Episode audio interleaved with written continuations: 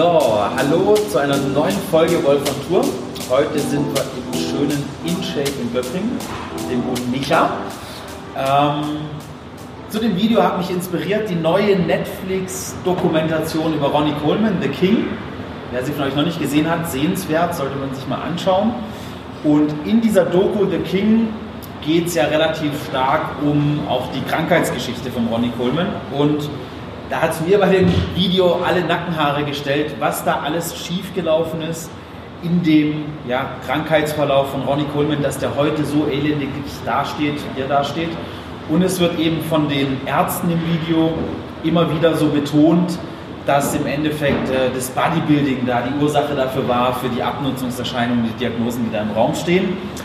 Und damit kann ich einfach so nicht ganz leben. Und da kommt auch der Micha ins Spiel, weil äh, der Micha hat eigentlich eine ähnliche Vorgeschichte wie der Ronnie Coleman. Echt nicht ganz auf dem hohen Niveau. Wobei das Niveau kann sich sehen lassen. Der Moritz wird uns ein paar Google-Bilder von Micha aus der aktiven Zeit, aber das ist gleich was zu erzählen, äh, mit reinstellen. Und ich habe den Micha 2013 kennengelernt und da hatte er mehr oder weniger wirklich die identische Diagnose, die Ronnie Coleman hatte, nur haben wir einen anderen Weg eingeschlagen. Und ähm, das möchte ich einfach mal in dem Video ein bisschen zeigen, dass, glaube ich, aus meiner Sicht Ronnie Coleman heute auch anders dastehen könnte. Deutlich gesünder und ja, warum, weshalb, erzählen wir euch jetzt. Micha, als erstes mal, äh, ja. Ich muss da gleich mal einhaken. wir kennen uns nämlich nicht seit 2013, sondern früher. Ja, aber 2013 kamst du mit deinem Wehwehchen ja, zu mir. Das war Jahre davor, ich glaube, das war bei äh, Meet the Top mal im Bus. Stimmt. Äh, da hatte ich über Rückenbeschwerden geklagt. Und dann kam der damals noch sehr schmale Wolf und äh, sagt zu mir, wenn du Rückenbeschwerden hast, dann komm doch mal vorbei, da können wir mal irgendwie dehnungstechnisch was machen. Ich glaube, da hat mich ausgelacht. Innerlich. Äußerlich, äußerlich war ich dankbar. Es war zu sehen, dass du über mich lachst. Und auf jeden Fall, äh, aber irgendwo muss es unterbewusst bei mir hängen geblieben sein. Und äh, 2013 war es dann tatsächlich so, ich kann mich erinnern, ich kam äh, aus den USA, hatte Urlaub gemacht und äh, bin ein Stück mit Grand Canyon runtergelaufen, als ich am nächsten Morgen äh, aus dem Bett aufstehen wollte, war das äh, schwer möglich. Also ich hatte massive Beschwerden, Schmerzen.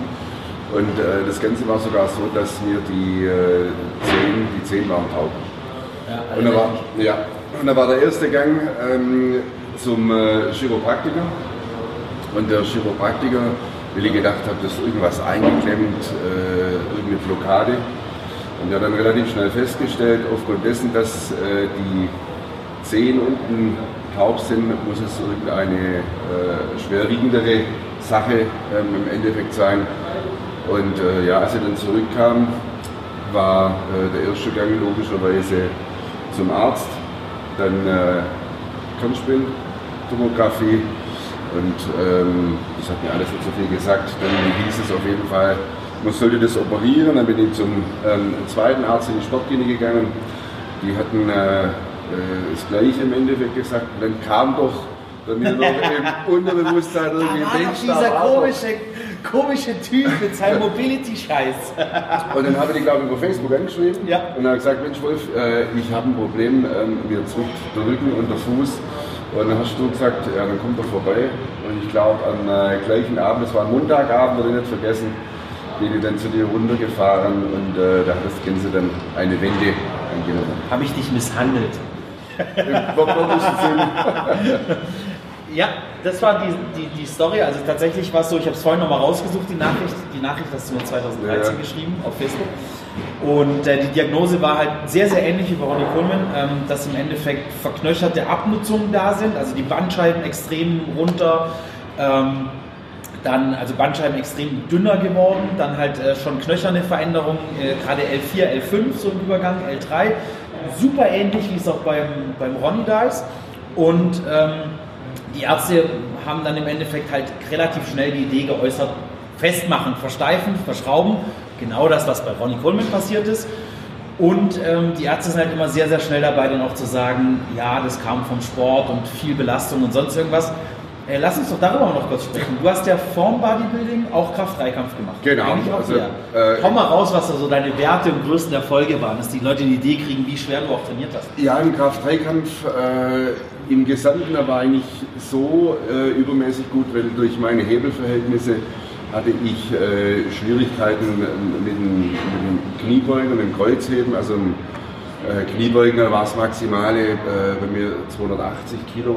Erbärmlich, ja? Ja, aber im, im Vergleich, äh, also Alter. ähm, Bankdrücken habe ich im Endeffekt äh, 275 war da. Gut, das, die Verhältnismäßigkeit ist ein bisschen krank. Genau. Also alle Brust-Bizeps-Leute fühlen sich jetzt zu Hause. Ich glaube, es gibt viele Menschen, die da draußen zuschauen jetzt, die mehr Bank drücken, wie sie Knie beugen. Von dem her bist du da nicht alleine. Okay. Und was hast du Kreuzheben gemacht damals? Bestleistung, weißt du das noch? Kreuzheben, das war irgendwo zwischen 260, 270, also Kniebeugen, Kreuzheben. Mehr auf der Bank Das als beim Kreuzheben. Brust, Bizeps, live. Sehr gut. Krass. Aber Ja. trotzdem beeindruckende Werte. Vor allem jetzt äh, im klassischen Bodybuilding macht das ja fast keiner, oder? Nee, klar. Also da sind ja ich kaum so nicht- starke Leute Ich dabei. weiß nicht, wie es jetzt in der Szene ist, befasse mich dann immer so damit, aber äh, zur damaligen Zeit, ich glaube, heute ist es eher noch extremer, die trainieren immer leichter Ja. und ähm, Also man kann zusammenfassen, du hast als für einen Bodybuilder damals auch extrem schwer noch trainiert. Ja, du hast also eigentlich ich- erst umgestellt mit dem Brustmuskelabriss, ne? Ja, wobei äh, die Intention schwer zu trainieren, die ist eigentlich bis heute noch. Da bin Mhm. jetzt auf einem anderen Niveau, wie es damals war. Ja. Aber äh, für mich war ein Training, das nicht richtig schwer war, war kein richtiges Training. Also durchaus äh, Parallelen da zum guten Ronny. Ähm, und das ist auch genau das, warum ich darauf ein will, weil im Endeffekt war der Besuch bei mir dann genau dieser entscheidende Faktor, den ich halt auch sehe, den, den auch ein Ronny hätte gehen können. Den kann er nicht, weil er wusste es ja nicht. Aber wo wir das ganz, ganz stark vergleichen können, weil wenn du in die Medizinermaschinerie rein wärst an diesem Tag, statt zu mir, dann wäre einfach der Weg gewesen, okay, wenn ihr das Video euch anschaut, dann werdet ihr merken, der Arzt, der spricht eigentlich über den Rücken von Ronny Coleman wie ein Kfz-Mechaniker. Ne? Mhm. Wir müssen da ein bisschen aufrichten, wir müssen da ein bisschen Platz, wir müssen die Schrauben dort ran und so, weil eben die Medizin auch heute noch ähm, so ein Thema sehr mechanisch angeht. Ne? Und einfach schaut, okay, da, ist, da fehlt Platz, da sind die Nerven eingeengt, da ist was verändert und wir versuchen es jetzt mechanisch über Schrauben, über einen Eingriff wieder irgendwie in eine alte Position zu bringen. Und was die überhaupt nicht sehen, ist das Ganze drumherum. Also Muskulatur, fasziale Strukturen sehen die zu null. Und wir haben ja bei Micha letztendlich nichts anderes gemacht, als das drumherum wieder in eine bessere Position zu bringen. Also ich habe dich das erste Mal untersucht, dann war halt Klassiker, Hüftbeuger total zu, Bauchmuskulatur total zu. Also durch das schwere Training hatte sich einfach im Körper alles auf extremen Tonus abgespielt, extrem hohe Muskelspannung abgespielt. Wir haben nichts anderes gemacht, als erstmal mit den Händen manuell da ein bisschen Spannung rauszunehmen und dir die richtigen Übungen an die Hand zu geben, beweglichkeitsmäßig, dass du dagegen steuern kannst. Und ich bin 100% davon überzeugt, hätte man das zu einem frühen Zeitpunkt mit Ronnie Coleman gemacht, der sicher sowas auch in seinem Training so gut wie gar nicht gemacht hat, dann hätte man ihn zumindest wieder einigermaßen auf, eine, auf ein Ding bringen können, wo er heute noch trainieren könnte, wo er noch laufen könnte und so weiter. Und durch diese Maschinerie, Medizin, Schrauben einsetzen, äh, zig Operationen, Schrauben, die dann gebrochen sind bei ihm, also katastrophaler Verlauf, haben wir jetzt eben diese krassen Negativgeschichte, die er jetzt hat. Und äh, das ist eigentlich das, was ich mit diesem Video den Leuten so ein bisschen zeigen möchte. Äh, lasst euch nicht einreden, Bodybuilding macht den Körper kaputt oder schweres Training macht den Körper kaputt. Diese Diagnosen haben hunderttausende Leute, die noch nie eine Handel in der Hand hatten und auch nicht besonders schwer gearbeitet haben oder sonst irgendwas. Das heißt, ähm, schaut, dass ihr euer Training vernünftig gestaltet, clever gestaltet. Es muss sicher nicht so schwer sein wie bei Micha oder Ronnie Coleman, aber auch schweres Training ist für den Körper völlig in Ordnung. Ich muss einfach nur ein paar Sachen ergänzend machen. Und ich glaube, das kannst du jetzt auch heute bestätigen. Ne? Du machst Absolut. Äh, seitdem dein Training anders, du trainierst immer noch schwer, hast du gerade selber gesagt. Also ich bin mir auch, ich bin auch 100% äh, sicher, dass wenn ich in den jungen Jahren, wenn mir irgendjemand gesagt hätte, und das wirklich mit Nachdruck, dass äh, die Beweglichkeit des Dehnen äh, in, mit eigentlich ein Hauptbestandteil des Krafttrainings ist, ähm, dann hätte ich schwere Kniebeugen machen können, weil bei mir war auch immer die, der hemmende Faktor Knieschmerzen, Kreuzschmerzen, Ja. schon damals. Und äh, einfach aufgrund dessen, weil die Beweglichkeit und die Spannung einfach zu hoch war. Ja.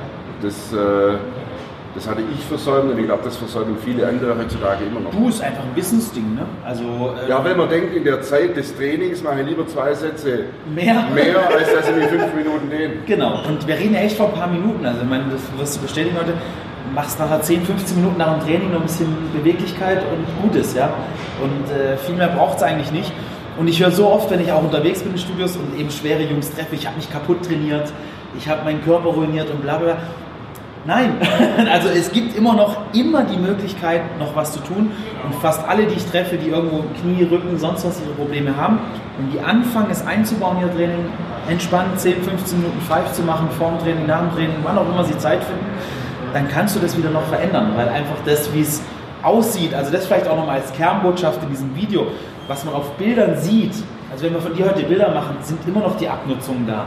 Ja, sind immer noch äh, Facettengelenks, Arthrose wahrscheinlich irgendwo zu sehen. Und all diese Dinge, die da waren, auch die Bandscheiben werden sich nicht aus wundersamer Weise wieder äh, verdreifacht haben in ihrer Dicke. Aber die Funktion drumherum, die Spannung drumherum sind in Ordnung. Und das ist viel entscheidender als das, was uns die Bilder zeigen. Und die klassische Medizin, wenn ihr als Bodybuilder mit so einer Problematik zum Arzt geht, die machen Bilder, dann schauen die Bilder an und schauen sich mechanisch Knochen an und werden daraus immer die Empfehlungen aussprechen, OP, wir müssen dies und jenes machen und oh Gott, oh Gott, oh Gott.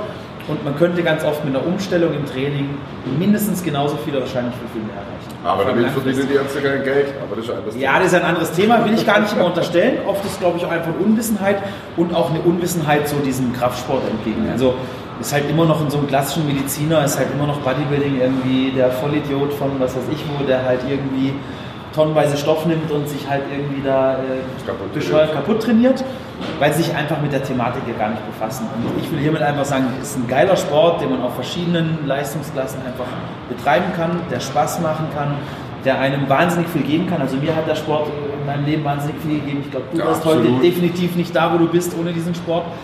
Und ähm, das ist einfach super schade, wenn es so zerschossen wird durch so Aussagen und durch Filme, die irgendwo ja, halt da Aussagen treffen, wo dann andere Leute denken, oh Gott, oh Gott, wenn ich trainiere, tue ich mir das Schlechtes. Ihr werdet euch immer was Gutes tun, meiner Meinung nach. Absolut. Absolut immer was Gutes tun.